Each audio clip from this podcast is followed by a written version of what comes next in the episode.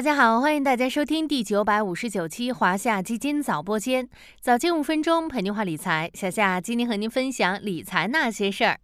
二零二四年伊始，股市依然处于震荡波动的节奏，上证指数与深证成指等主要指数的破位下跌，让场内投资者感到无比焦灼。面对这种场景，真的就没有方法了吗？并非如此。有一种投资策略就能在这样的震荡市中大放异彩，那就是网格交易。这种策略恰好能够用来应对波动震荡的行情。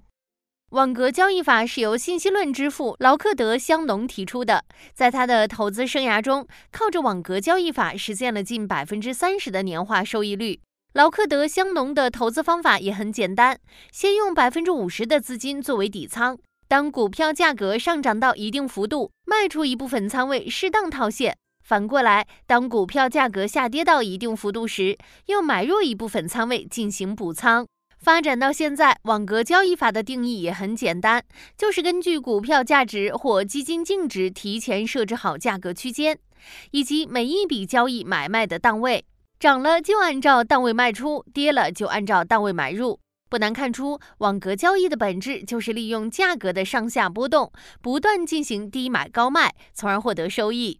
那么，如何进行网格交易呢？方法也很简单。第一步，选择你看好的基金；第二步，设定每一笔交易买卖的档位；第三步，严格执行。因为网格交易在制定策略时就已经解决了买什么品种、买多少、什么时候卖、要不要加仓、要不要减仓这些问题，后续只需执行即可。举个例子，小夏准备拿出一万元投资基金 A，并进行网格交易，此时可以先拿出一半资金，也就是五千元进行建仓，随后将剩余的五千元分成十份，每份资金五百元。假如设定的锚是基金净值涨跌幅，那么每当基金 A 的净值下跌零点一元时买入一份，每当基金 A 的净值上涨零点一元时卖出一份。如此反复买卖之后，即使基金净值涨涨跌跌，最终累计涨幅不大，也可以在波动操作中逐渐累积盈利，积小胜为大胜。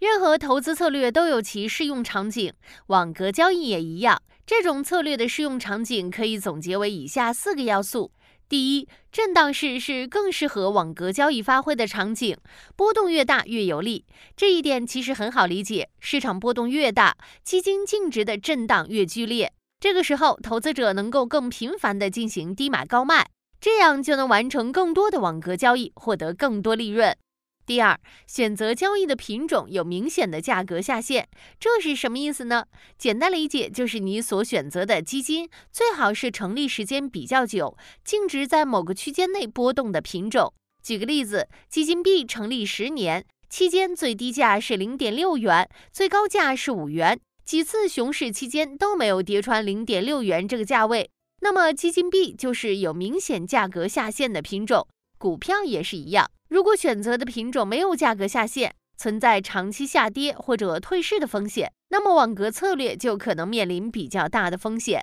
第三，尽可能在有上涨动力或者上涨预期的行业或板块上使用。假设你选择的是行业基金，那么这个行业可以是处于周期反转底部附近，可以是盈利转好预期较明显，因为只有当价格上涨后，才能将前面低位买入的标的卖出。兑现后才能获得收益。如果只是一味在下跌中买入，虽然持有成本不断降低，但没有卖出时机，网格交易可能就成了另一种形式的基金定投，对于资金有限的投资者来说并不太合适。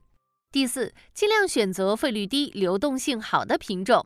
网格交易的买卖频率比较高，只要是买卖，往往就会产生一定的交易费用。那么在其他条件相等的情况下，尽量选择费率低的品种就很重要。比如，对于基金来说，场内基金或者 C 份额的费率就更低。还有流动性，网格交易涉及到高频买卖，流动性好的品种更容易成交。如果到了档位买不进、卖不出，实际上就达不到网格交易原本的效果。最后，网格交易并不是万能的，也不是人人都适用。那么哪些场景不适合网格交易呢？其实咱们刚刚就提过，网格交易适合震荡市中有一定上涨预期的品种，但这种交易并不适合单边上涨或单边下跌的市场。逻辑也很好理解，如果市场单边上涨，网格交易不断触碰到原先设定的档位，就会一直卖卖卖，卖完了筹码也就没了，很容易在上涨行情中踏空。如果市场单边下跌，网格交易就会不断触荡，一直买买买，最后子弹也没了，还容易被套牢。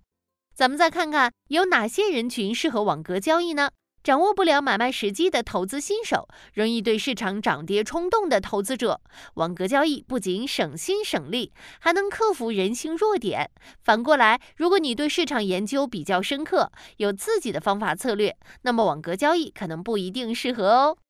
最后，小夏还想跟大家说的是，回顾历史，每次股市出现大幅回撤，长期来看都是比较好的买点。每一个急速震荡下跌的时刻，对投资者来说都是不容易的，但也是通往未来的必经道路。我们相信，短期波动终将在时间中被熨平。祸兮福所依，不奢望躲过最坏的时刻，或许就不会错过最好的光景。好啦，今天的华夏基金早播间到这里就要结束了，感谢您的收听，我们下期再见。